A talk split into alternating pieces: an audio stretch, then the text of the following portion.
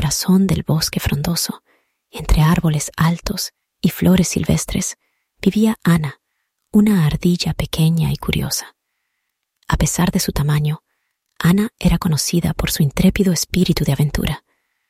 Saltaba de rama en rama con agilidad y siempre estaba dispuesta a explorar nuevos rincones del bosque. Un día, el viento trajo rumores de una fuente mágica escondida en lo más profundo del bosque. Se decía que sus aguas cristalinas podían conceder la valentía necesaria para enfrentar cualquier desafío. Aunque Ana era valiente, había algo que le causaba inseguridad. La idea de cruzar el Grand Clearing, un vasto campo abierto donde las águilas solían cazar. A pesar de su temor, Ana sabía que para encontrar la fuente mágica tenía que cruzar el Grand Clearing. Así que reunió su coraje y se aventuró hacia el claro al amanecer, cuando las águilas aún dormían. Con el corazón latiendo de emoción y miedo, Ana corrió tan rápido como sus pequeñas patas se lo permitían. Sin embargo, justo cuando estaba a punto de alcanzar el otro lado, el sol despertó a las águilas una sombra gigantesca cubrió el suelo y Ana se congeló, paralizada por el terror. En ese momento crítico, una voz familiar la sacó de su trance. Ana, corre. Era la voz de Benito, el conejo del bosque, que había seguido a Ana en secreto, preocupado por su seguridad. Con Benito a su lado, Ana recuperó la valentía y juntos reanudaron la carrera hacia la seguridad del bosque. Las águilas descendían rápidas, pero la determinación de los amigos era aún más veloz.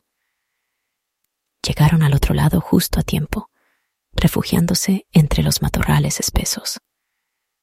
Aliento con aliento, Ana y Benito se miraron agradecidos por haber escapado del peligro. Ana se dio cuenta de que su coraje no solo provenía de su interior, sino también de la compañía y el apoyo de un amigo con su nueva confianza.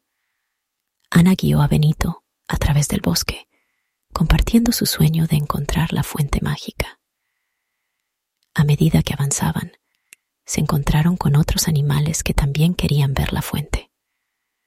Al principio, Ana dudaba en aceptar más compañía, temiendo que ralentizaran su viaje, pero Benito le recordó la importancia del apoyo mutuo después de superar varios obstáculos más, como ríos turbulentos y terrenos escarpados, con la ayuda de sus nuevos amigos, finalmente llegaron a un claro donde la luz del sol iluminaba la fuente mágica.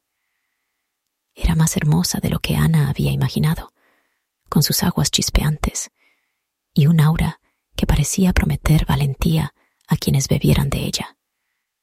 Ante la fuente, cada animal esperaba ansioso su turno para beber. Sin embargo, Ana, que había llegado primera, se detuvo y observó a sus amigos. Recordó la sombra amenazante de las águilas, el apoyo inesperado de Benito, y cómo cada animal había contribuido en su travesía.